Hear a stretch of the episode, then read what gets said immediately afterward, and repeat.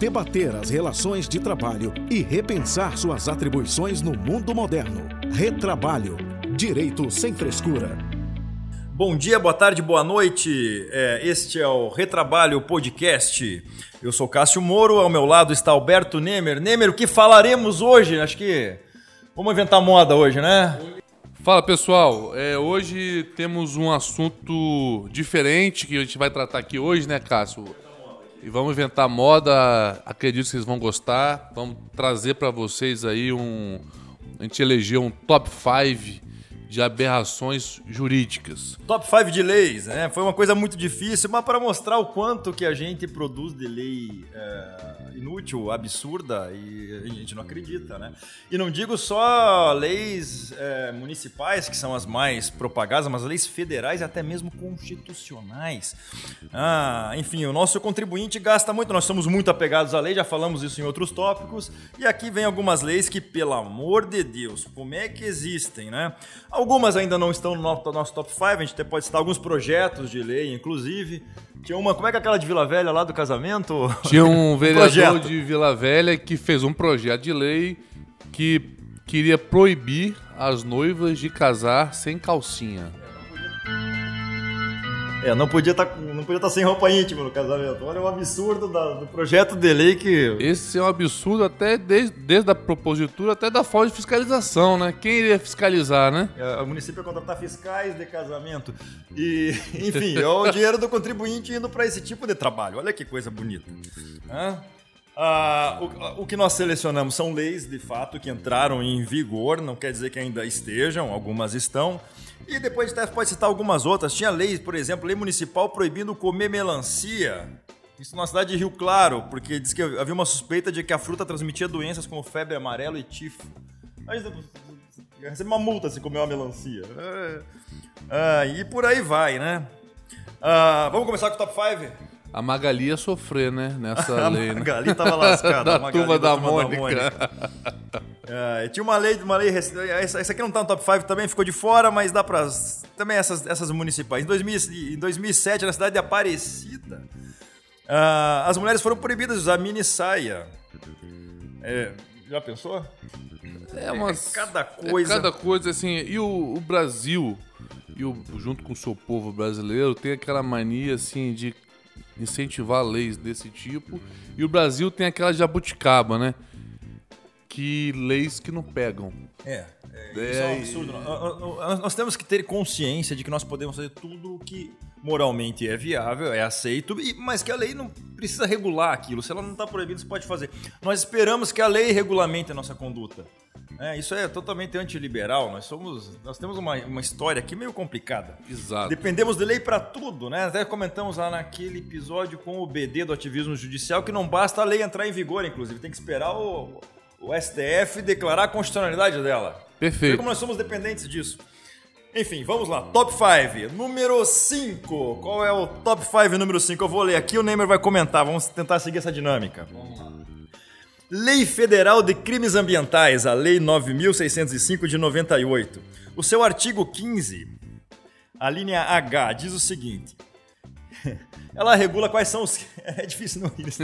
Ela, ela regula quais são os crimes ambientais e quais são as penas e como elas se agravam.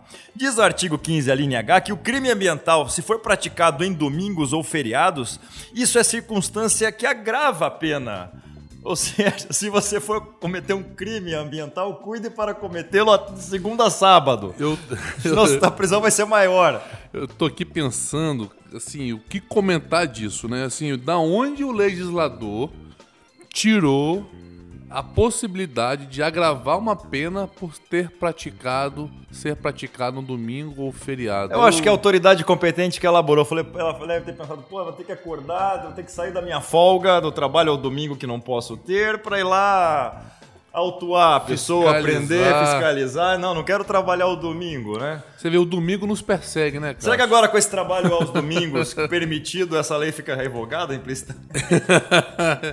Interessante. Eu ainda quero.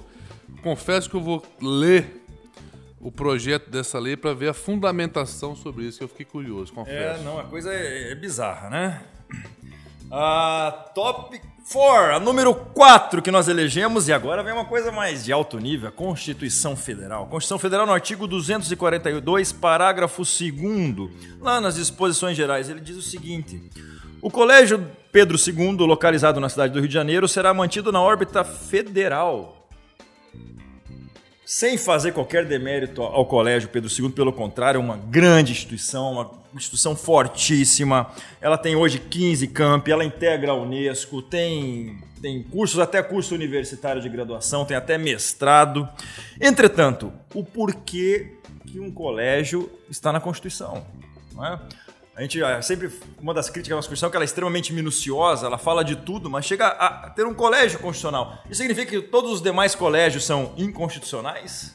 É uma boa pergunta. É interessante é, esse, trazer essa bizarrice constitucional. Pois é, porque pois é. realmente, caso assim, não faz sentido lógico, jurídico você constitucionalizar uma instituição de ensino, né? Ou seja, trazer, falar, ó, aquele colégio ali, Colégio Pedro II, é constitucional, ou seja, ter que estar aqui escrito e traz essa, essa dor. E os demais? E entrou no 45 do segundo tempo lá do Constituinte, né? Tá lá no finalzinho, não tá nem no tópico de educação nem nada. É, vale ressaltar aqui que o, o, o, Colégio Pedro II teve professores ilustres, né? Para ter uma ideia, Heitor Villa-Lobos foi professor, Manuel Bandeira e até Euclides da Cunha na cadeira de Lógica. Verdade. Vejam só. É, assim como também teve grandes. É, é, é grandes alunos, alunos né? né? Começando com Álvares de Azevedo, Lamartino, Lamartine Babo, conhece Lamartine Babo? Claro, todo torcedor do Rio de Janeiro conhece, fez os melhores hinos do, dos clubes do, do Rio de Janeiro. Verdade. Inclusive aquele, aquela obra-prima que é o hino do América. Eu particularmente adoro aquele hino. Eu gosto desse hino do América na voz de Timai, já ouviu? Já ouvi. Muito já bacana. Ouvi. Tá, muito na, bacana. Tá naquele álbum da, do placar dos hinos dos times. Isso aí. Eu emprestei para um primo meu, sumiu, nunca mais vi. Uh, lembrando que até o, o, hino que todo mundo conhece do Flamengo, feito pelo Lamartine Babo, é o hino popular, não é o hino oficial. Isso aí.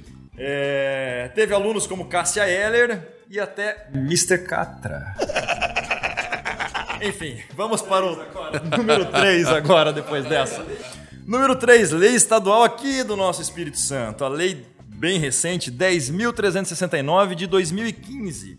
Essa lei a, emenda diz o seguinte: proíbe a exposição de recipientes ou de sachês que contenham cloreto de sódio, entre parênteses, sal de cozinha, em mesas e balcões de estabelecimentos situados no estado do Espírito Santo, que comercializam alimentos preparados para o consumo, como bares, restaurantes, lanchonetes e similares.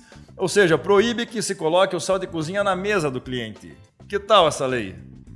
Interessante, né, Cássio? E o brasileiro, com a sua criatividade para burlar essa lei durante a sua vigência, tinha restaurantes que penduravam os saleiros, o sal varal, né? no varal, porque fala que não podia estar sobre a e mesa. mesas e balcões. Exatamente. Então, como estava flutuando, não estava infringindo a lei. É engraçado proibir, porque, ah, porque o sal faz mal à saúde, então não pode deixar na mesa pro, ele pode comprar no supermercado, mas não, não pode estar na mesa. E, e tem outra questão. Se sol... E podia salgar, pode salgar a comida, será? Ou tem que entregar sem sal? Não, tem que entregar salgada, porque já você não pode entregar o sal pro cara, como é que faz? E a lei fazia ressalva que se o cliente pedir, você tem que fornecer. É. Então, assim, é realmente mais uma. Álcool que é muito mais agressivo, ninguém proíbe, né? É engraçado. Exatamente. E, e é muito mais danoso pro erário, né? Não o é? álcool. Muito é, mais. Um acidente e tudo Acidentes, mais. Acidentes, doenças que também ocasionam, enfim. E, bom, é... o que é interessante dessa lei? É, essa lei é de 2015, já em maio de 2017, o TJ, o nosso Tribunal de Justiça aqui do Espírito Santo, decidiu sobre sua inconstitucionalidade. Ou seja, o Estado gastou duas vezes aqui. Ele teve o trabalho de criar a lei, e isso envolve gasto público, né? toda a estrutura da, da, da Assembleia Legislativa para elaborar, debater, aprovar, publicar e tudo mais, fiscais para fiscalizarem os estabelecimentos, e depois mais um gasto do nosso TJ, do Judiciário, para desfazer essa, essa essa comida sem sal que saiu aqui nessa lei, né? Ou seja, movimenta a máquina judiciária, máquina executiva, máquina legislativa. Tudo dinheiro do consumidor, gastado Ex indo pro ralo. Exatamente, exatamente. Não é? Vamos para mais. Isso aqui vai ser difícil.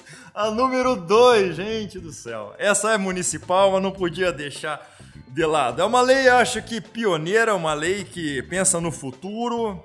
É, lei Municipal 1840 de 1995, na cidade de Barra do Garças, em Mato Grosso, lá terra do nosso amigo André Molina. André, depois você pode comentar pra gente o que, que você acha disso, você que conhece o local. A emenda dessa lei vai ser dura de ler. A lei cria a reserva da área para aeródromo de pousos de OVNI, entre aspas, objetos voadores não identificados, vírgula, discos voadores, e dá outras providências. E aí, será que essa lei vai ser aplicada um dia? Vai ter, um, vai ter muito OVNI passando por aí? Como é que vai ser? Eu quero saber se até hoje essa lei foi aplicada, porque realmente é, é surreal, né? É uma lei que pensa no futuro, no, no futuro longo, né? Eu acho que vocês ficaram com ciúmes de Varginha, que criou um aeroporto, né? Pois é. Pra OVNIs, e criaram uma lei e falou, vou, lá, vou, vou sair na frente, vou criar uma lei. O problema é que lá em Varginha já apareceu um ET, né? Pelo que diz. Dizem que sim, né? Agora lá em Varginha, será que. Ô, André Molina, me responda isso. Apareceu um ET lá em- em- em Barra do Garças, que fica ali perto da sua cidade de Cuiabá, ou não? E me geraria uma dúvida, se aparecesse, Cássio, imagina qual lei trabalhista ia valer sobre essas, essas tripulantes. Seria, seria a nossa CLT ou a nossa CLT seria um OVNI para esses E extraterrestres? aí, Infraero que ia administrar ou não? Como é que ia ser esse aeródromo? Quem que ia fazer o controle de tráfego aéreo aí? Interessante. Perguntar interessante. pro MIB, Men in Black, como é que ia ser. É, enfim. Aí o artigo primeiro fala o seguinte, né? Eles, eles são espertos, são tão doidos assim. Fica reservada na Serra Azul, ramal da Serra Mística do Roncador, uma área de 5 hectares, a ser oportunamente delimitada para a construção futura do aeródromo interespacial. Bom, esse oportunamente porque sabia que não ia sair agora. Eles estavam esperando chegar um ET lá, então ainda não a fizeram.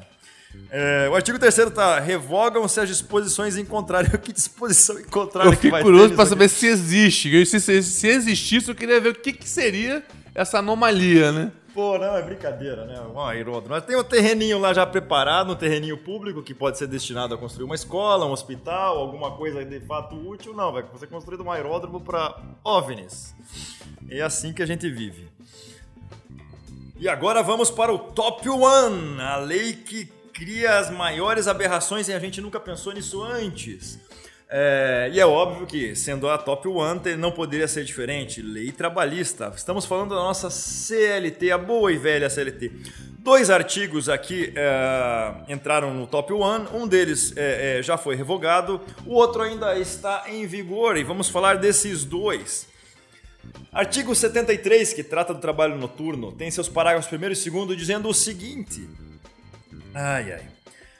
A hora do trabalho noturno será computada como de 52 minutos e 30 segundos. Parágrafo 2 considera-se noturno, para efeitos desse artigo, o trabalho executado entre 22 horas de um dia e 5 horas do dia seguinte. Se você falar, "Ué, mas não é normal isso? É claro que parece normal, afinal já aprendeu na faculdade, assim. mas olhem o absurdo da coisa. Quando você fala que entre 20, que- que a hora tem 52 minutos e 30 segundos, entre 22 horas e 5 do dia seguinte, você está admitindo o quê? Primeiro, que a- aquelas 7 horas entre 22 e, e 5 não são mais 7, são 8 horas. Ou seja, o legislador brasileiro, ele- lá da CLT, ele simplesmente aumentou uma hora no seu dia. O seu dia tem 25 horas, segundo a CLT. Mais grave do que isso, significa que a Terra tem que girar em 25 e não em 24 horas. Eu acho que eles quiseram deixar ah, o movimento de rotação da Terra mais lento, para levar 25 horas para rodar. Né? Pelo menos não tentaram revogar a lei da gravidade aqui, mas tentaram pelo menos mexer a velocidade da Terra. Tudo isso para quê? Para remunerar mais o trabalho noturno. Horas bolas. Se lá no, lá no CAP eu não falo do adicional noturno em 20%, 20%, aumenta esse adicional se você quer remunerar mais, mas não muda a velocidade Era simples resolver e não complicar, né? Era muito simples, era aumentar o percentual do adicional noturno e não querer inventar, Fugir da ciência primeiro. fugir da, da ciência, fugir e querer inventar que 7 horas são 8 horas É, não, Né? é, é uma coisa... e querer retardar a rotação da Terra. É, é, só pode ser isso, né? Só pode ser isso, assim, então não faz sentido, é complicar o fácil. Seria simplesmente aumentar o valor do adicional Eu tenho noturno. adicional de 20, bota 40, 50, bota 100% se quiser, mas não muda a velocidade da Terra. Olha, o- olha a complicação ambiental que isso vai dar, né? Se a, se a Mãe Terra resolve cu- cumprir essa lei, a gente tá lascado. E pior, só no Brasil, né? Como é que fica no resto? Eu acho que vai virar um pro- probleminha. É, isso cria um trabalho duplo pro contador da empresa, né? Ele, além de ter que calcular os 20% adicional noturno, vai ter, que, vai ter que calcular o adicional equivalente a essas 52 horas e 30 segundos. Afinal, ninguém tem nem relógio de 52 minutos e 30. O relógio é de uma hora, continua sendo de uma hora. E além disso, Cássio, isso gerou um passivo para muitas empresas. Por quê? Que como a lei diz que é de 22 a 5, os trabalhadores que começavam, que estendiam até às 6, às 7 o seu trabalho, a jurisprudência consolidou o entendimento que essa jornada, essa hora reduzia, reduzida se estendia após as 5. Ah, pra que, pra que deixar, deixar numa, numa complicação? Você pode complicar ainda mais, né? Exatamente. Então, assim, trouxe ainda mais Bizarro. um, mais, uma, um, mais um passivo desnecessário. Se aumentasse o adicional, seria ainda melhor para o trabalhador. Sem não ficaria essa discussão de jornada depois das 5 se era reduzida ou não. Perfeito. Jornada reduzida é um absurdo. É um absurdo. Paga mais, mas não faz isso. A propósito, temos decisões até recentes do TST auto- autorizando convenções coletivas que botam jornada de 60 minutos à noite. Perfeito. É, isso é importante. Então, se você trabalha num sindicato que não fala isso, vai lá, participe e fala. Vamos colocar 60 minutos na jornada noturna, é melhor. Em compensação, aumento adicional, faça isso, porque isso aqui é bizarro. Bizarro. Outro artigo da CLT, um tanto quanto absurdo. Há quem discorde de mim, então, mas tá aqui. Foi revogado, ainda bem. Artigo 384, artigo de proteção à mulher. Em caso de prorrogação do horário normal, será obrigatório um descanso de 15 minutos no mínimo antes do início do período extraordinário do trabalho. Isso, isso é de uma ilógica que não faz sentido algum. Eu fico imaginando a, tra- a trabalhadora, a trabalhadora, o, o- o trabalhador não. Deu 6 horas, 6 horas é hora de ir embora, mas ela tá atendendo um cliente. Ela chega pro cliente, espera um pouquinho. Tá, tá finalizando a venda, falta dois minutinhos para finalizar. Espera um pouquinho que eu vou dar um intervalo de 15 minutos e já volto para finalizar a sua venda. Não faz, não tem lógica. E outro, isso você gera uma discriminação. Isso é pior pra, porque ela vai chegar 15 minutos mais tarde em casa, né? Então assim, é uma coisa ilógica que eu também não consigo entender a racionalidade disso Isso e a é- aplicabilidade e benefício da mulher. A aplicação na prática não existe. Ainda que se permita. Eu nunca vi uma empresa fazer esse intervalo porque não tem como aplicar. E ainda que se aplique, a empregada vai ter que ir embora mais tarde, o que é pior para. Se ela tiver que trabalhar 5 minutos extra, ela tem que ficar 15 esperando. né? Então não, não faz sentido. Isso acaba virando, na verdade, um ponto apenas para gerar demanda trabalhista. Gerar ação trabalhista. Porque sabe que a empresa não vai aplicar porque é impossível, sabe que o trabalhador não quer. E sabe que não tem nenhum fundamento é, é, científico médico. Né? É, isso exige uma disciplina transversal. Você pode perguntar para qualquer médico se esses 15 minutos vão fazer diferença para a mulher e não para o homem. Todos os médicos vão falar isso. Já, li um estudo a respeito. Nenhum médico vai falar, não, de fato tem que ter esses 15 minutos. Então é um absurdo. Foi revogado com a, com a reforma de 2017, na Lei 13467, ainda bem. É, e, e- e- e havia umas coisas assim, não, mas para não fazer discriminação da mulher com o homem, vamos estender esse benefício para o homem. Ora, então para que essa lei? Né? Faz sentido. É, é- é- é- é- é seguir, é virar uma bola de neve no absurdo. Concordo, concordo. É complicar o fácil, né? É Aquela complicar questão- o fácil. É, gente. é- é gerar um passivo desnecessário para as empresas, como você bem disse, que é muito difícil a sua aplicabilidade, não tem como uma pessoa no meio do atendimento falar, ó, tempo, né? Isola, né? Me dá 15 minutos que eu volto daqui a pouco. Não tem como. Não dá. Então, assim, a, a CLT, ela tem essas questões, principalmente para a mulher, que na minha visão, cara, dificulta, assim, é, afasta a mulher do, do emprego. Tinha proibição de trabalhar à noite, né? Tinha, tinha um artigo lá que proibia mulher trabalhar, fazer trabalho noturno. Se você ler aquela lei, é, eu não lembro na lei de introdução à à CLT, Elcio Sequim escreveu, mais alguns, falava expressamente que a ideia era deixar a mulher em casa, é, evitar, para cuidar da família. Era importante que a mulher cuidasse da família, ou seja, um conceito totalmente defasado e que não se aplica mais e só gerava mais discriminação. Eu ainda vou te convencer que a CLT está totalmente ultrapassada. Bom, terminamos com os nossos top 5. Existiam muitas leis, mas foi uma seleção difícil. E é isso o nosso episódio de hoje.